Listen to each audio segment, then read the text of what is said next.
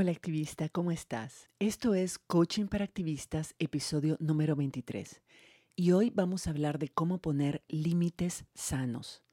Voy a explicarte la diferencia entre un límite sano y un ultimátum.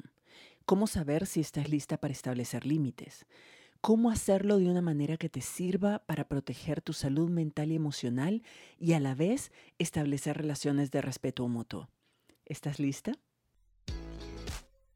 Estás escuchando Coaching para Activistas con Virginia Lacayo, coach, emprendedora, feminista y experta en neurociencia y pensamiento sistémico, quien te compartirá información y herramientas para que puedas conocerte, autogestionarte y lograr los resultados que te propones independientemente de las circunstancias que estén ocurriendo. En el episodio anterior que grabé la semana pasada, te hablé sobre las relaciones interpersonales y cómo éstas están basadas más en nuestra opinión de las personas con las que nos relacionamos que en lo que estas personas hacen o dicen. También te expliqué, si te acordás, cómo todas las personas tenemos manuales de uso, que son realmente eh, una serie de expectativas que tenemos en nuestra mente sobre lo que es ser o se supone que debe ser una buena madre, una buena amiga, una buena pareja, una buena líder, etc. Y que asumimos de que esa es la forma en que deberían esas personas comportarse para que nosotras nos sintamos bien y cómo esos manuales nos ponen en una situación de mucha vulnerabilidad y dependencia porque le damos el poder a esas personas de determinar con su comportamiento cómo nos sentimos nosotras en todo momento. En ese episodio, si te acordás, te invité a recuperar tu poder, tomando conciencia de que nadie puede hacerte sentir mal si vos primero no crees, aunque sea muy en el fondo, de que eso que está diciendo o haciendo es verdad, o que te lo mereces, o que su comportamiento significa de que hay algo mal con vos. Ahora, no estoy diciendo que algunas personas no tengan comportamientos abusivos que no aceptamos y que no estamos dispuestas a tolerar. El hecho de que tengamos la capacidad de no dejar que nos afecte no significa que debemos pasar toda nuestra vida siendo pasivas y no hacer nada al respecto y pasarnos todo el tiempo manejando nuestra mente y nuestras emociones para que esas personas puedan hacer lo que les dé la gana. Obviamente no. Tenemos el derecho y el deber hacia nosotras mismas y hacia otras personas de intervenir cuando alguien viola nuestros límites o comete actos abusivos. Pero si no podemos realmente controlar lo que otras personas piensan, sienten, hacen o dicen, entonces me preguntarás, ¿cómo ponemos esos límites? ¿Qué significa poner límites sanos? ¿En qué circunstancias hay que ponerlos? ¿A quiénes van dirigidos esos límites? ¿Y cómo los refuerzo? Antes de continuar, quiero invitarte a buscar en tu mente todo lo que has escuchado sobre los límites y cómo ponerlos y abrirte a nuevas formas de pensar sobre este tema. Porque mucho de lo que hay por ahí en el Internet o lo que otras personas te han dicho es, a mi parecer, erróneo y en vez de ayudarte, muchas veces te dejan frustrada o incluso te hacen crear o mantener círculos de codependencia. Por eso es importante que hablemos de esto ahora.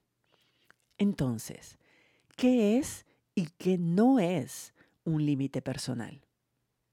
Un límite es una decisión que tomas por vos misma sobre lo que vos vas a hacer si ocurre un comportamiento que no estás dispuesta a tolerar porque atenta contra tu integridad física, mental, moral, emocional o psicológica, o porque va en contra de tus valores y principios más importantes. Los límites son personales Solo vos sabés lo que es tolerable o intolerable para vos. Por ejemplo, yo personalmente no estoy dispuesta a tolerar ningún tipo de abuso físico, verbal o emocional hacia mí o hacia otra persona en condición de vulnerabilidad. No voy a tolerar que alguien me toque sin permiso o cualquier tipo de abuso hacia una persona menor de edad. Tampoco estoy dispuesta a tolerar el chantaje emocional o las amenazas de ningún tipo, e incluso chistes o comentarios de inmigrantes hacia algún grupo social marginado o oprimido son cosas que yo no voy a tolerar. Pero para otras personas puede ser diferente. Los chistes discriminatorios o el chantaje incluso pueden ser comportamientos normalizados y puede incluso que los consideren aceptables, hasta los repliquen. Hay todo tipo de límites. Hay personas que, por ejemplo, ponen límites muy estrictos sobre el uso de las drogas o, los cigarros o el alcohol o profanaciones, ciertos lenguajes, sus espacios privados, su tiempo libre, el valor económico de su trabajo. Esas, por ejemplo, no son cosas, no son necesariamente límites para mí. La razón por la que te pongo todos estos ejemplos es que los límites tienen más que ver con tus propios estándares que con el comportamiento de las otras personas. Algunos comportamientos pueden ser intolerables para vos, pero perfectamente aceptables para otras personas.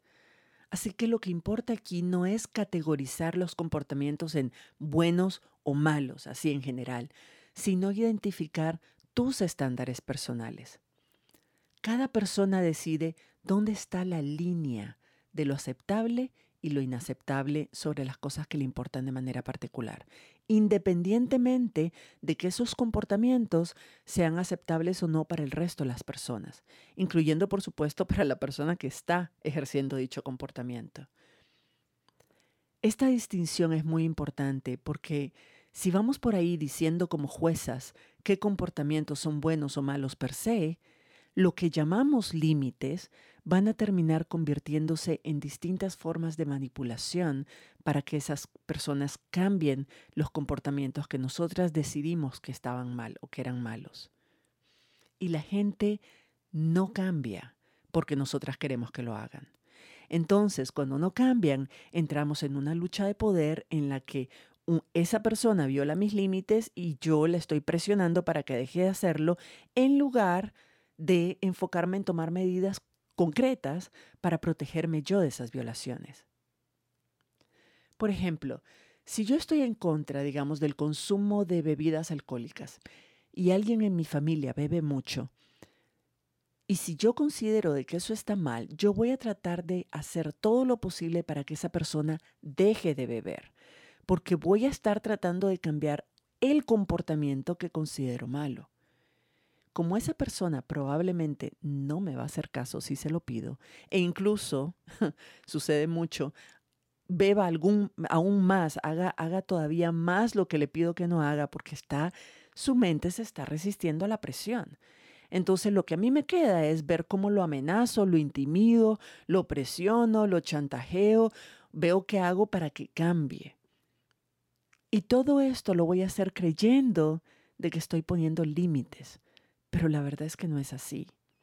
Los límites nunca son dirigidos a una persona en particular. Los límites no tienen como objetivo que otra persona haga o deje de hacer algo. Un verdadero límite tiene como único objetivo determinar mi comportamiento cuando sucede algo que no estoy dispuesta a tolerar. No se trata de ver qué hago para que la otra persona haga o deje de hacer lo que yo quiero o necesito, sino pensar qué es lo que yo voy a hacer para protegerme a mí misma y a otras personas y satisfacer yo mis propias necesidades y cuidar yo de mi propio bienestar. ¿Ves la diferencia? Aprender a poner límites sanos y tener la capacidad de aplicarlos cuando se presente la situación implica haber desarrollado nuestra autoestima, tener confianza en nosotras mismas, respetarnos por encima de todo y saber manejar nuestra mente y nuestras emociones para que esos límites los pongamos y los reforcemos desde un lugar de autenticidad y respeto y no desde la inseguridad, el miedo o la necesidad de controlar a otros. Cuando tratamos de poner límites desde la necesidad de controlar a otras personas y sus comportamientos, solamente estamos reforzando el poder que ya les dimos de determinar cómo, cómo nos vamos a sentir nosotras en todo momento. Entonces el límite que ponemos pierde efectividad porque estamos entrando en ese juego. Un límite sano y efectivo pasa por la dura tarea de aceptar que las personas son autónomas y libres de hacer lo que van a hacer de todas formas. Que lo que hagan va a tener una consecuencia, sí, pero esa es su responsabilidad, no la tuya. Y tu única responsabilidad es tomar medidas que te protejan a vos y a otras personas vulnerables y que te permitan ser consecuente con tus valores y con tus estándares. Ponemos límites para determinar o manejar nuestro comportamiento en esas circunstancias, no el comportamiento de las demás personas. Esto es importante.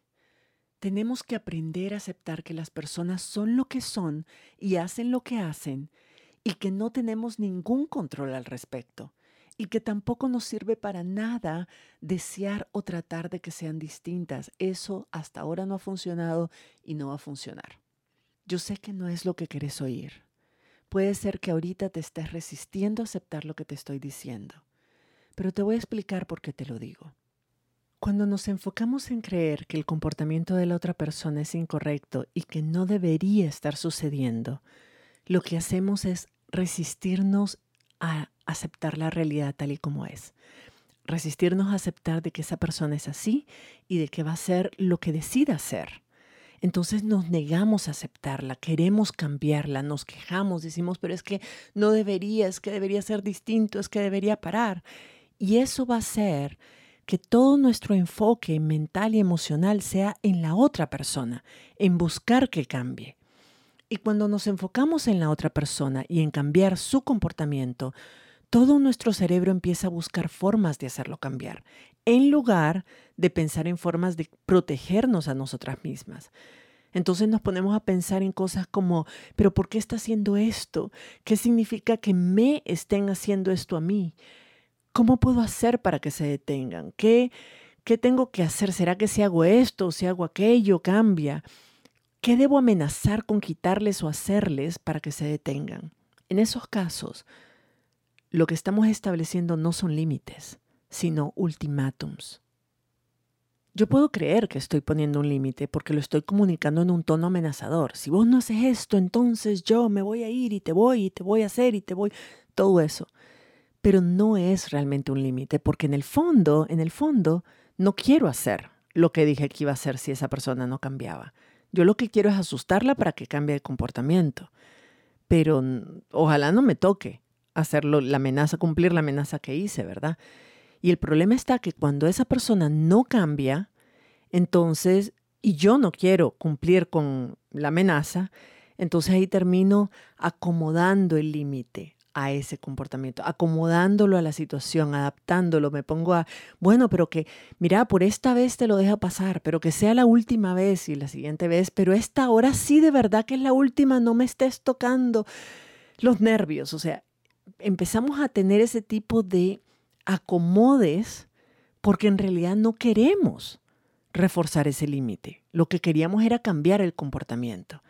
Entonces, ¿ves? Esa es la diferencia entre un límite y un ultimátum o una amenaza o un chantaje. Y por eso es que no funciona. Es más, como no funciona, lo que sucede con ese ciclo es que termino aún más frustrada, la autoestima por el suelo y una sensación horrible de falta de integridad.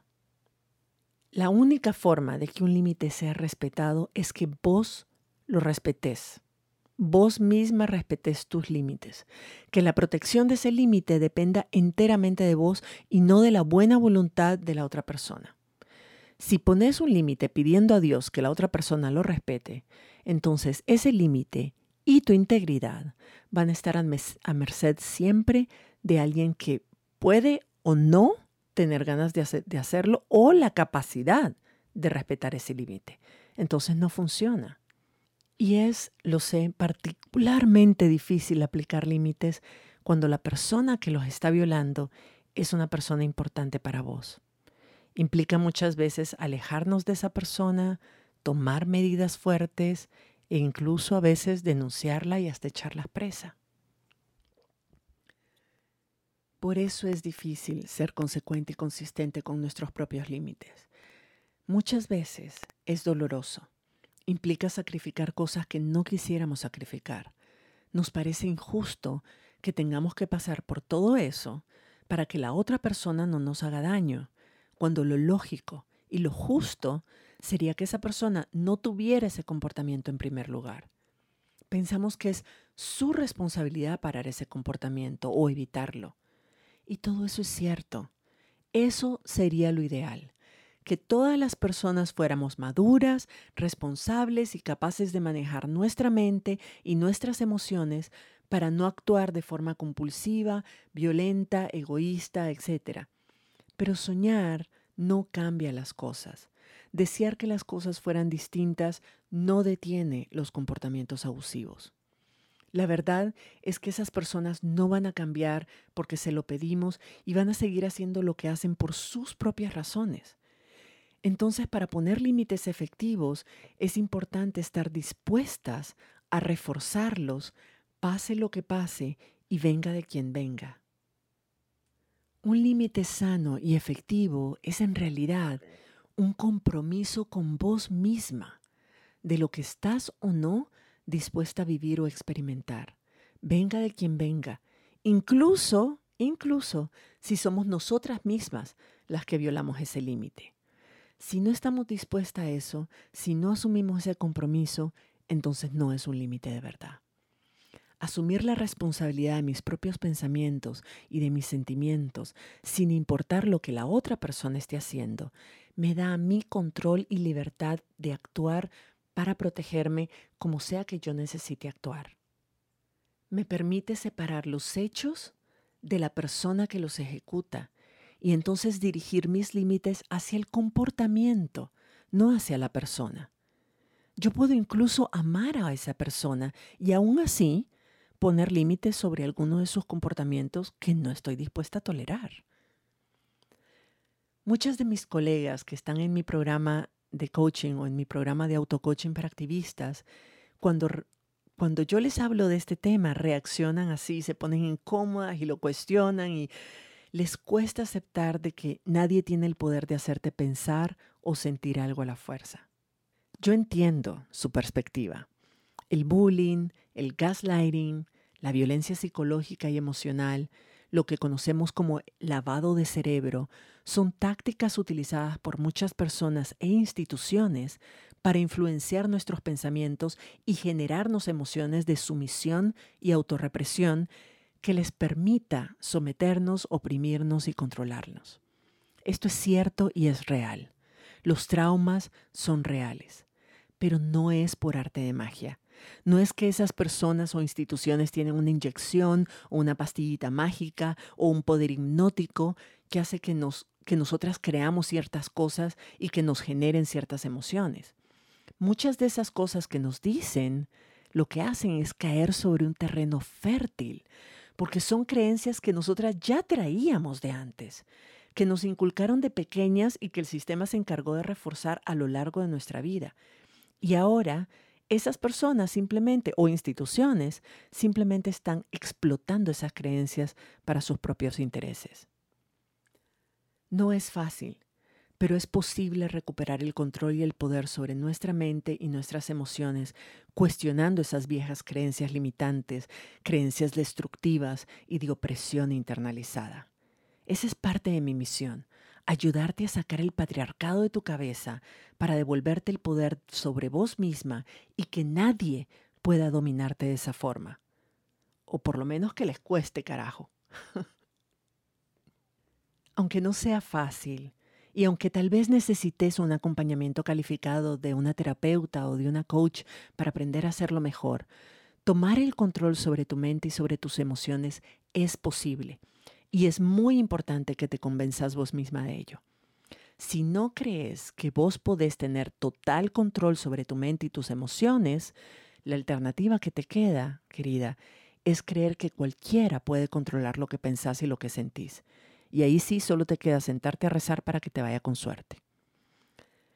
Entonces, digamos que has trabajado en vos misma en manejar tu mente y tus emociones, en hacerte responsable de tus actos y de tu propio bienestar, en aceptar que las personas son lo que son y harán lo que vayan a hacer independientemente de tu opinión al respecto.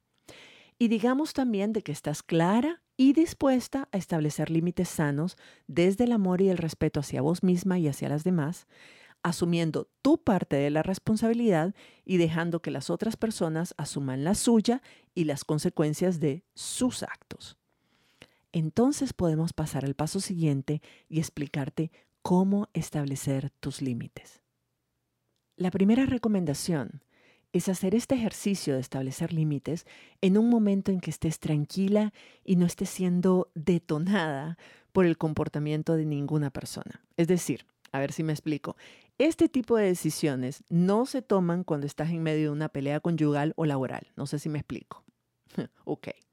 Lo segundo entonces es conocerte a fondo y preguntarte, ¿qué comportamiento no estoy dispuesta a tolerar? Y estoy dispuesta a hacer algo al respecto para protegerme sin importar quién tenga ese comportamiento ni las circunstancias en las que se den. ¿Cuál sería el comportamiento que me indique que uno de mis límites está siendo o puede ser violado? Tenés que ser muy específica con esta respuesta, porque si no, no vas a saber cuándo ni cómo actuar. Aquí hay que tener mucho cuidado de no enlistar, es una tentación, no enlistar todas las cosas que no te gustan de que otras personas hagan. Por ejemplo, si una persona desde la calle me empieza a pegar gritos y me dice que mi casa es fea o que yo soy fea y, y, lo que sea que esté haciendo y diciendo, realmente no está violando mi espacio ni está poniendo mi integridad física, moral, mental o emocional en riesgo. No me gusta lo que está haciendo, claro, me puede molestar que lo haga, pero no puedo impedir que lo haga. Está en la calle y va a hacer lo que le ronque la gana hacer.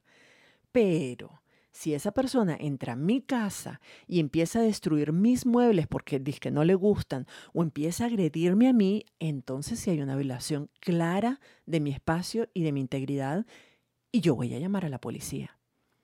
Es importante ser selectiva y clara con tus límites porque cada uno de ellos va a implicar una acción fuerte de tu parte que no pretende cambiar el comportamiento de, de las otras personas, sino que pretende protegerte a vos, tu espacio, tu integridad y la de los tuyos. Vos podés decidir tener el límite que querrás.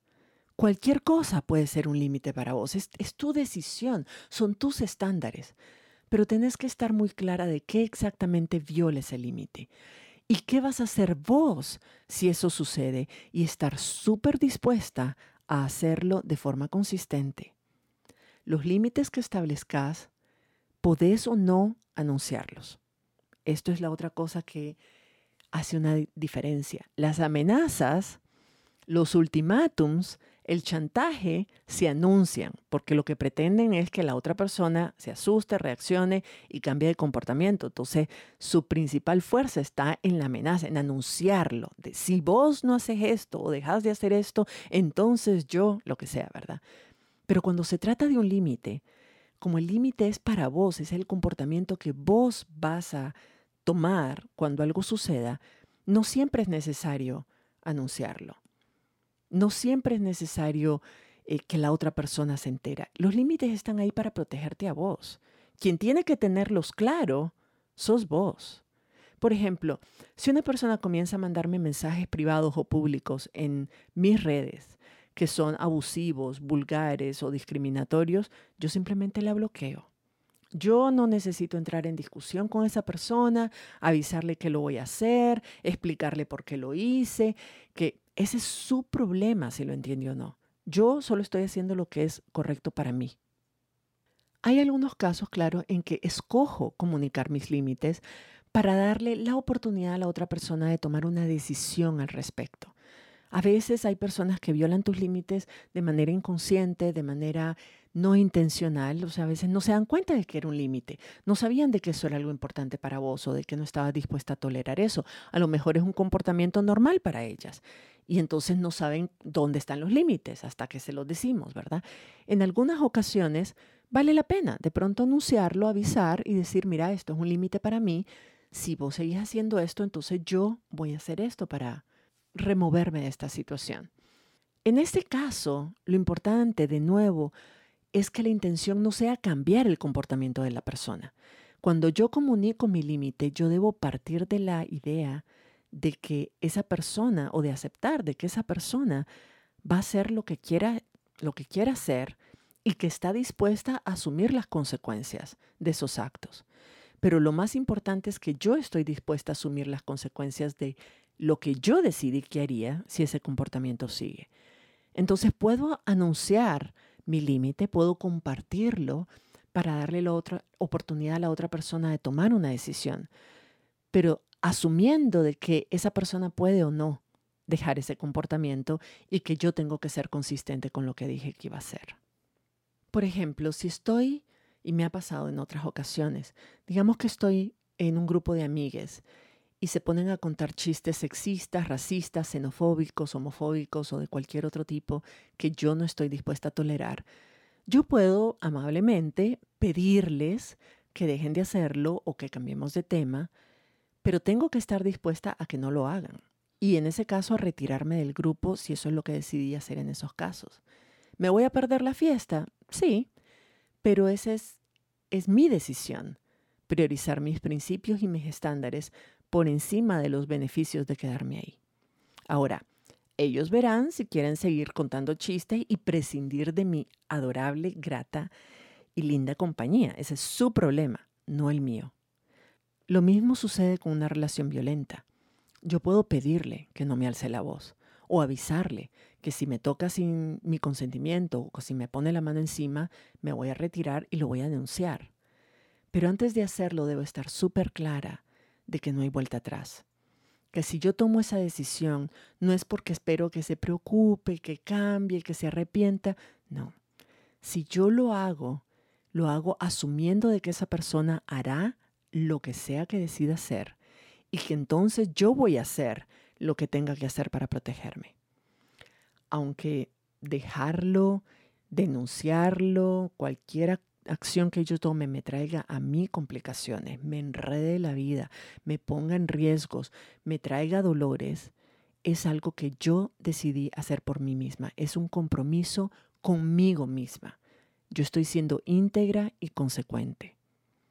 Entonces, el tercer y último paso, que en realidad es el primero, es haberme trabajado a fondo antes para tener la determinación, la confianza en mí misma y el respeto hacia mí misma que necesito para poder reforzar mis límites y actuar de forma consistente cuando alguien los viole. Y si quieres llevarlo un poco más lejos, puedes tratar de poner, puedes no tratar, puedes poner límites y reforzarlos sin necesidad de dejar de querer a esa persona. O por lo menos aceptando que es así y que no la vas a cambiar y que esa persona está tomando sus propias decisiones y tendrá que asumir las consecuencias de sus actos. En todo caso, no establezcas un límite si no estás dispuesta a hacer respetar realmente ese límite porque entonces te quedas con lo peor de los dos mundos y eso realmente no vale la pena. Por eso es importante que cuando establezcas límites, nunca lo hagas pensando en una o en algunas personas en particular. Hacelo en abstracto. Pregúntate qué no estás dispuesta a tolerar ni de la persona más amada. ¿Y qué tan dispuesta estás de hacer lo que decís que vas a hacer si la persona que viola tu límite es alguien muy importante para vos? Esas son preguntas claves, porque eso es lo que hace la diferencia entre este es un límite que yo pongo por mí, para mí, para protegerme, por mi propia integridad, o es un límite que estoy poniendo para ciertas personas porque quiero cambiarlas. Eso es lo que hace la diferencia. Acordate, cuando vos tomás medidas para protegerte vos, no estás castigando a la otra persona, te estás protegiendo no es lo mismo. Las consecuencias que esa persona reciba por su comportamiento no son tu culpa, no es tu responsabilidad y no es tu problema. Vos no lo obligaste a hacer ese comportamiento, simplemente no toleraste el comportamiento y actuaste en consecuencia para protegerte. Todo lo que hacemos tiene una consecuencia, buena o mala, pero la hay. Cada quien decide qué va a hacer y es responsable de las consecuencias de sus actos, vos de los tuyos y esa persona de los suyos. Este tema es difícil de procesar, lo sé. Casi va en contra de todo lo que hemos creído y de lo que en el fondo quisiéramos que sucediera, porque es más fácil creer que las otras personas son las culpables de todo lo que sentimos. Aprender a separar los hechos de lo que pensamos de esos hechos, del significado que le damos, es el primer paso para sentirnos mejor, más en control y ser más capaces de reaccionar a los hechos y no a las personas que los producen.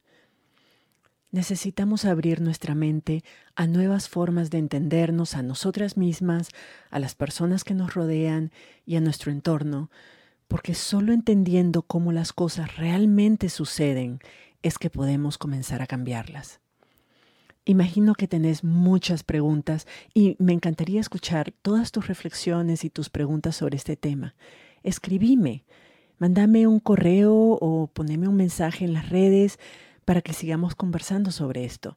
O mejor aún, regístrate en mi comunidad activista en mi sitio web virginialacayo.com para recibir por correo herramientas e ideas así provocadoras que no publico en ningún otro sitio.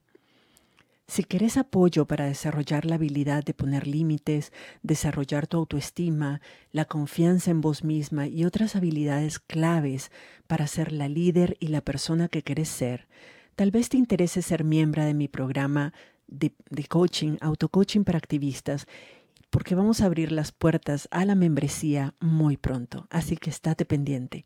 Te espero por allá y nos escuchamos en la próxima. Si te gustó este episodio, dale like, suscríbete para no perderte el próximo y compártelo con otras activistas, por aquello del buen karma.